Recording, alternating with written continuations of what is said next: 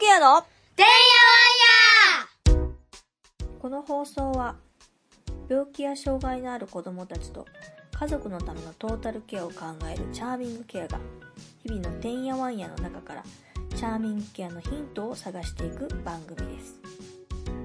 はい、えー今週も始まりました。チャーミングケアのてんやわんや、えー今回もですね引き続き ASPJ 代表理事の土屋光子さんに来ていただいております。よろしくお願いします。お願いしお願まいします。えっ、と、前回はですね、あの、まず、みっちゃんってどういう人よみたいな話だとか、ASPJ っていうところって何なのよみたいな話が結構ベースで話をしていただいたんだけど、今後ね、え今、開始したばっかりっていう。開始したばかり。開始したばっかりの、なんかその、なんだろう、あの、オンラインサロンの話だとか、今後ね、こんなことできないかね、みたいなことを中心に、ちょっとお話ができればいいかなと思います。ただね、今回から聞いていただいた人もいらっしゃるので、ちょっとサクッと、ちょっと ASPJ ってなんだいっていうところから、ちょっと、みっちゃんお話しいただいてもよろしいでしょうか？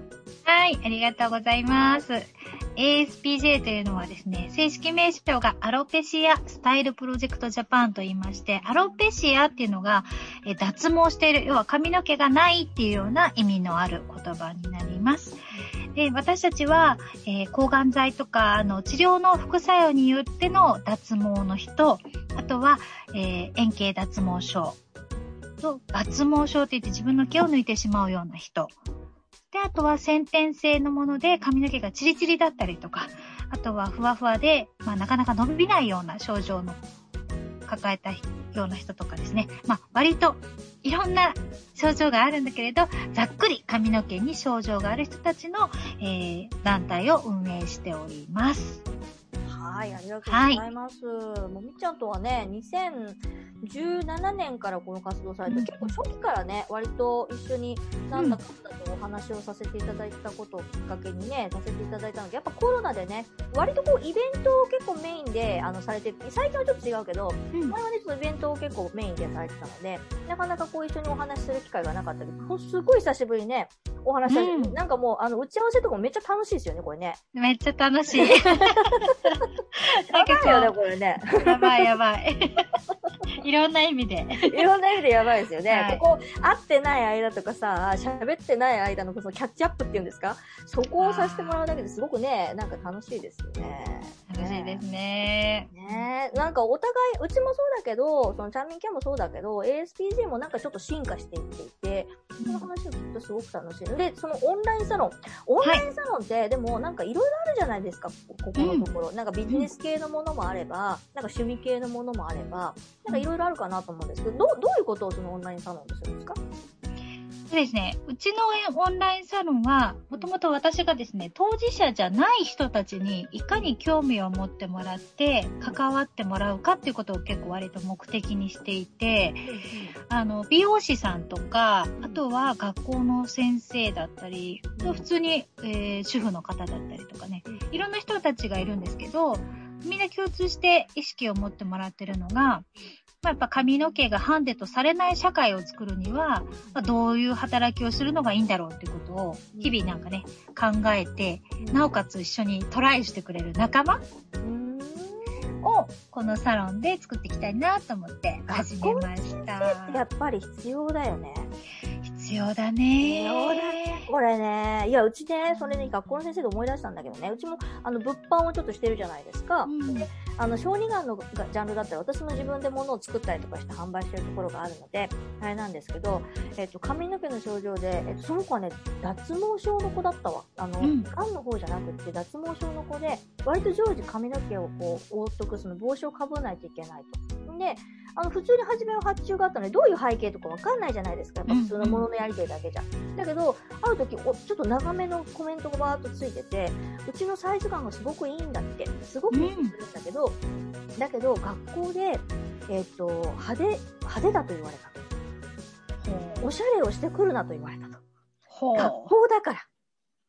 ほう。黒とか紺とか、要はそのうんうん制服に馴染むようなものを用意してって言われたんだけど、やっぱりそんなの子供サイズ用で売ってないってコメント入れたんで、うち、こういうの要望があるので作れませんかっていう話があって、うんで、結局その時は、あの、まだい今作ってる、さ結局それがきっかけになって作ったんですよね、スクール用のやつを作ったんだけど、その時はなかったから、こういう色合いの、今のこの色合いをこっちのもうちょっと暗いトーンにできますよって話で対応させてもらったんだけど、そんなこと言う人いるんだと思ってさ、校則に反するんだって。いや、そうだよ。だって、未だに髪の色の指定とかあって、うちの甥っ子なんか、すごくもともと色素が薄い子なんだけど、うんうんうんあの、昔の写真を持ってこいって言われたとか、え、なんで？あ、色の、あれの、そう証明するために。うんうん。なんじゃそりゃと思ったけど、うんうん未だにやっぱりそういう風にしてる学校っていうのはあるしあ、るんだね。なんか、ただ、その、もちろんわかるんだよね。学校の言いたい言い分もわかるけれど、うんもうちょっと言い方とかないんかなって思うよね。うん。そうなんですよ。で、結局ね、うち、あの、あ、そういうこともあるんだなと思って、で、小児がんの治療とかだったら、やっぱりせいぜいね、えっと、学校に行ってる期間って短いんですよ。髪の毛学校生えない状況で学校に行ってる期間って短いので、なので、せいぜい1年ですね。で、そんな大きさも変わんないし、あの、まあ、バンダナ巻いたりとか、まあ、ちょっとキャップ被ってもらったら、まあ、それでとりあえず、そんで、ちょっと学校に説明し、一時のことなんでって説明してもらう、まあ、うちもそうしたからね。だから、割となんかいろんな柄のもん被って全然問題なかったんだけど、そこのご家庭はやっぱり脱毛症だから、割とずーっと、あの、被ってるんで、あん他のことやっぱ違うことしないでくださいみたいな感じになったみたいで、言われた。いや、そりゃ気の毒だ。そんなのね、別に、おそらく帽子かぶって別に望んでいってねえぞと思って、そもそもね。そうなんだよね。帽子を望んでかぶっておしゃれ、おしゃれしよう、しにかかってないぞと思って。で、なんだ、どう、じゃあアレンジできるもんがいいなと思って、それこそあの、みっちゃんと一緒にね、活動されたヘッドスカーフみたいな感じで、こう、アレンジがいっぱいできたらいいんじゃないと思って、あの、なんだろう、給食用の帽子みたいな形のものに、こう、ちょっとベルトをつけてね。んで、そこのベルト、ベルトの、なんていうの？通すとこみたいなのつけて、そこにこうスカーフ、スカーフを巻けるようにして、あーそこで世界できる感じ？使いできるのを作った。すごーい、素敵。やっぱり、そんなん言われたら、やっぱり、言い返しづらいよね、子供がね。そう。あと、なんか脱毛症って、その、毛がなくなるだけで、うんまあ変な話、命に直結した問題ではないから、まあすごくこう、軽視されてしまうんだよね。うんうんうんあの、み、見た目のそこだけじゃんっていう風になっちゃうんだけど、そこの、それによって抱える心の問題っていうのは、うん本人も言いづらいし、うんでも先生たちにじゃあ全部理解してくださいっていうのもやっぱ難しいんだろうなと思うから、まあ、ちょっと私たちのような団体がうまくこう介入したりとか、なんかそういう資料を作って先生たち向けに講座とかできたらいいなって思うよね。なるほどそうそう、講座で言うとね、うちもね、その研修事業っていうのをね、始めようと思ってまして、チャーミングケアの方で。うんぜひともにっちゃん喋ってくださいよ、それ。いいこんなこんなてんやわんやでいいですか？キャストヒットじゃないですか、それ。ぜひともやってほしいわ。やっぱり、いや、うちもね、いろいろ考えて、なんか産学連携とかした方がいいんじゃなかろうかとかいろいろ思ったんです。結構時間かかったんですよ。もう、もう着想したの結構前なの。結構もう初期の段階でこういう、要は支える人がいないから、全部全部家族ごとになっちゃって、で、それぞれのやっぱり困りごとなもんだから、あの、やっぱりそう表に出ていきづらい。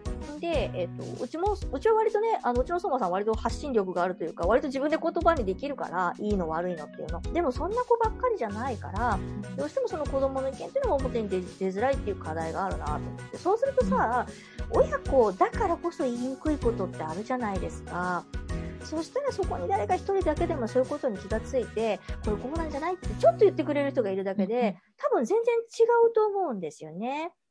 なので、そういう人をつかあの増やしていくことが、おそらくこれの解決、それが全部で、全部解決するわけじゃないけどね。でも解決の糸口の一つになるんじゃないかなってずっと思ってて、うん。研修事業をちょっとね、そのいろんなジャンルの話、あのーなんだ、見た目だけじゃなくてメンタルのケアだとか、あと医療の、医療とのうまい付き合い方であるだとか、うん兄弟の問題であるとか、そういうのってやっぱり当事者になってみないとわからない問題なので、あの、それこそ教育関係の人とかさ、うん医療業者も多分聞いてる人に怒られるけど、あんたみたいなと思って言われちゃうけど、あのね、偉くなっちゃうとやっぱこういうことって聞けないんだよね。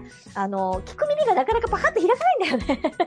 なので、あの、割とこう、学生さんの世代の人に、聞いてもらいたいなと思って、参加してもらいたいなと思って、あと、本当あの、ね、あの、理美容というかさ、美容師さんと同じようなね、ターゲットの人に、うちも本当にその研修授業を受けてもらいたいなと思ったり、あとは一緒にやっぱり作っていってもらいたいなっていう気持ちがすごくあって、ぜひぜひ。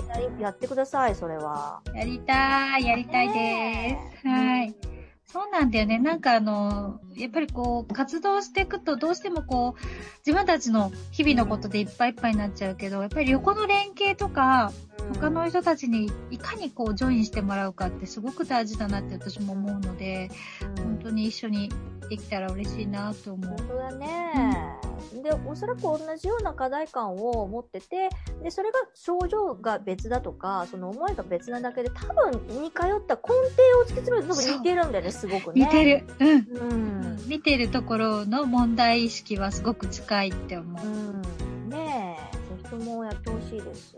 ちもなんかどういう風な組み立てになるのか全然わかんないんだけど、私さ、うんうん、あの、あれなんですよ。え、みっちゃんに言ったかどうかわかんないんですけどね。私ね、日本政策学校というところに今行ってましてね。日本政策学校？聞いてない聞いてない。すごいね、引き出しいっぱいありすぎるからな。うん。やっぱさ、行政も関係あるじゃん、こういうことって。あるあるある。でしょ？で、やっぱそういう行政関係の人、うん、私ね、単眼活動とかをね、ちょっと過去にやったことがあるんですよ。で、その時に、子供の問題って、やっぱ各自治体ごとの縦割りになってるんで、もういっぱいのとこに言いに行かないといけないのよ。で、これはちょっとこれ私効率悪すぎるなと思って、で、もうちょっとなんかももうちょっと上の子ってあれだけど、体系的になってるわけだから、あの、もっとあの、核になる人と話した方が早いわと思って、ほんで、日本政策学校にこの4月から入ってるんですよ、一応。なんかあんまりちゃんと、ちゃんとお勉強できてないけどね。へえ、そんな学校があることが知らなかった。で、そこで、まあ、政治の勉強そうなのかもしれない。政治の勉強ちょっと私あんまりちょっとついていけないのであれなんですけど、何を学んだかっていうと、あの、その講座のやり方？うちはほら、研修授業やりたいじゃないですか。うん、なので、結局こんな時代だからオンラインでやってるんですよね。で、オンラインでやっぱり全国津々浦々でしょ？政治ってやっぱ知りたい人ってさ、うん、同じなのよ、仕組みが。だから、やり方がすごく似ていて、あ、これ参考になるなと思いながら、あの、日々聞いてるんですけど、あれをちょっと参考にして、ぜひとも作りたいなと思って。えー、すごい。いいね、いいね。いいですね。そうなんですよ。だから、それも、あのね、あれだよ、結構各、要は政治って派閥がいっぱいあるでしょ、うん、で、やっぱり、でも一つの課題を解決するのって、いわゆる超党派って言って、いろんな人がこう関わらないと、あの、法律とかなんとかって改正されていかないし、新しい問題って切り込んでいけないんだけど、まさにそういう考え方で、超党派でいろんなスペシャリストみたいな人が話をするんですよ。おー、面白い。うん。会ごとにね。で、あの、そ、そこを要聴講してるの我々みたいな、その学生というか、層が聞いて、で、それぞれにみんな、みんな持ってるその、学生の側の課題感が違う。うちだったらそういう子供の、その見た目の問題とか、そういう福祉とかそういうところだけども、うんうん、そうじゃない人も、地方自治体の人もいるし、うん、会社の人もいるし、いろんな人がいるんですよ。で、それをちょっとずつこう、自分のところにこう当てはめて、で、最終的にそのね、日本政策国庫何をするかっていうと、最終的に、い、一、自治体っていうの？いどこになるか今のとこわかんないんだけど、プレゼンテーションするんだって、政策を。グループに分かれて。やっぱりそれでもさ、学生で、学生側の方も、結構みんな大人だよ。大人だけど、属性がやっぱり教師の人もいればさ、うん、私みたいなこう団体やってる人もいればさ、でも目指してるところが子供だったりとかさ、あの環境だったり、いろいろあるわけじゃないですか。それをちょっとセグメント化して、それぞれでワーク、ワークみたいなのをやって、で、政策を一つ考えるんだって。で、それを自治体に向かってプレゼンテーションするんだって。で、それが採用されたりもするんだって。いいね。それいいよね。そのみんな。それいいね。ことが世の中のちょっとためになるかもしれないっていうね。うん。なんかそんな感じになりたいなと思って、チャーミングケアも。めちゃくちゃいいじゃないですか。うん。ああのうちで言うと一つもう狙ってるのが変えたいなと思って、うん、ウィッグの助成金ってやっぱ今言ったように地方自治体によって違うし、うん、あのなぜか一時の利用者である癌の対象は多いけど、うん、脱毛症って対象外なんだよね。そうだよね。だから、それをちょっと変えたいなと思って、まさにうん政治に向けてやりたいから、ちょっと 私も政策学校入ろうかな。ねえ、でもいいね。的なやつでしょそれって。そうそうそうそねえ、うちもなんかちょっと記事にしたわ、それ。あの、やっぱね、それでやっぱ大人の癌の症状の方しか、やっぱ使ってないんだって。で、で、割とさ、うんなぜか東北地方の方が結構、あなんだろうね、あれ寒いからかなわからないんだけど、あのさ、東北地方はすごい充実してるんですよ。県がやってたりするの、秋田県とかは。んで、秋田県に問い合わせしたんですよ。どうなってます、うんどういう人がやってます？って言ったら、やっぱ大人なんだって、子供の、やっぱりその申請はないんだって、多分知られてないんだろうね、多分。う。そうだね。で、利用した人、もう数人なんだって、年間で。うんで、いや、そんな数人のはずはないやんか、その、利用したい人ってさ。で、これ周知もされてないし、これはいかんでって私もすごく思った。そうなんだよね。そこをそう、うちもちょっと力を入れてやんなきゃいけないし、なんか、変な話、私自身学生の頃、本当にウィッグが買いたくて、バイトしてたような日々だったから、なんかね、本当ビビったらもんかもしれないけど、それがあるかないかって結構大きいと思うんだよね。うんその、子供とか、うんこういうね、家庭の。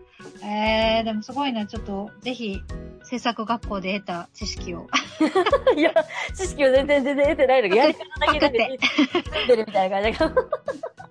大事だよね、その、なんかいろんなバックグラウンドを持った人が、うんの見方で、うん一つのこう課題をうん検討するって、ごくいいと思結局そういうことやもんね、我々のやろうとしてることっていうのもね。う。そう、そう。ジャンルが違うだけで手法は一緒だから、うん。すごく学びになるな、このやり方と思って。うんでもさ、癌とかもそうだけど、どんな症状とか事故とか障害も、なんかいつ誰がなるかは実はわかんない問題じゃない、うんその自分じゃなくて子供とか、ね、うん家族とか。うんだから、やっぱりその、なん、なんていうの、心構えじゃないけど、そういう意味でも、もっといろんな人がうんフ、フラットに学べた方がいいと思うんだよね。本当だよね。うん。なんかやっぱりそんで、私もやっぱりこういう自分の始まりが小児がんの子供の親っていうところがあるから、どうしてもなんか小児がんの人みたいに見られちゃうんだけど、あの、決して小児がんだけじゃないですってすごい、自分をね、そういう属性を言っといてなんなんだけど、あのね、問題は小児がんだけじゃないですってすごい思うんだよね。わかるよ。うち、私もそう言っちゃうもん。もう紙、もはや紙じゃないんですとか。言っちゃう。え？みたいな。聞いてる側はね、意味がわかんない。なる。ハテナ見える。もんだって。一緒だよね。そう、なんか、別にち小さな問題って言ってる。わけじゃないけど、うん根本がそこじゃないっていうことなんだよね。うん。うんそうなんですよ。本当に本当そうなので、ぜひ私はこれを力入れて今後やっていきたいところなので、みっちゃんのお力をいただけると非常にありがたいのではなかろうかと思います。ビジュアルクイーンだしね。何をおっしゃいますね。まあ、てんやわんや仲間ですけど、どこまでもてんやわんやできていこう、ね。ねそんな感じで、あの、ASPD の今後ですか？けど、どんな感じでこう考えてるんですか？今後。なんか8月 ?8 月だっけ？になんかちょっとね、あの、動きがあるかも、みたいなことをさっきちらっと言ってたけど。そうなんですよ。えーっとですね。まさに今言ったように、全然当事者じゃない人が興味を持ってくれてですね、うん。えーっと、なんと二十歳代の若い男の子が。曲を作ってくれたの。すごい。ね、あの、ちょっと髪の毛のない女子の恋と人生を応援するような曲で、うん。もう、あの、聞聞くだけでちょっと泣いちゃうような感じなんだけど、そそれを、まあちょっとミュージックビデオとか、う。そういう形にして、より広めていきたいなっていう、いいよ。クラウドファンディングをやろうと思っています。いいやん、それ。いいよね。ねえ、うんなんかそういすごく伝わりやすいですよね、きっとね。そうなの。だだから、言うのもそうなると、それってあんたらだけだろってやっぱ言われがちになるので、うん、じゃない、その音楽とかさ、その、んその芸術とかさ、なんか違うことでこう伝えるってすごく大切だよね。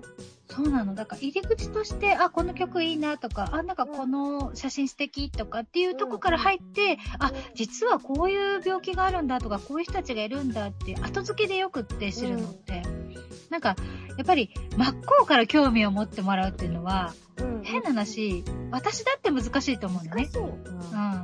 だって、うん一つの車椅子ユーザーって取ったとしても、いろんな種類があって、いろんな背景があるのを全部理解するってことは絶対できないわけで、ただ、あ、こういう人たちがいるんだなとか、うんいうのが入ってるか入ってないかはすごく大きなことだから、それをいろんなデザインで、うんなんか、訴求していきたいなって思うよね。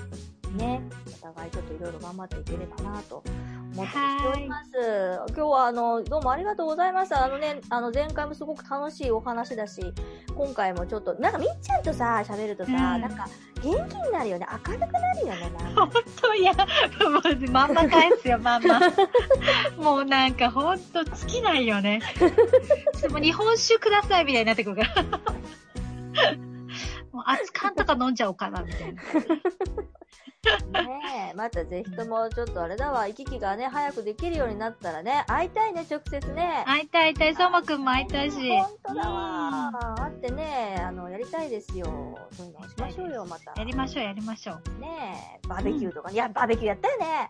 いいね。やったね、一回ね。バーベキューやるあれ、相馬連れて行くわ、次。あれでもだいぶおしゃれなバーベキューだったからね。そうだね。まあいいよ、ほんと河原で河原で。河原でやりましょう、それね、ぜひとも。そんな感じで、あの、今日はどうもありがとうございました。ありがとうございました。はーい。